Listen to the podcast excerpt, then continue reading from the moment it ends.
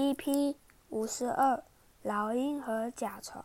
小波克一雄，老鹰当着甲虫的面吃掉很多小甲虫。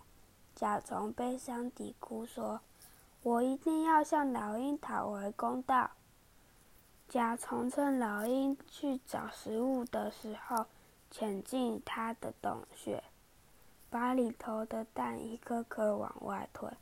老鹰回来然后，发现自己的蛋被摔破在地上，既伤心又生气，于是飞到天神那儿告状，寻求帮助。天神让老鹰在自己的腿上筑巢，并答应他照顾里头的蛋。甲虫知道了，飞到天神的身边绕来绕去。天神不堪其扰。站起身，想换个地方坐，被遗忘的蛋就这样又摔到地上去了。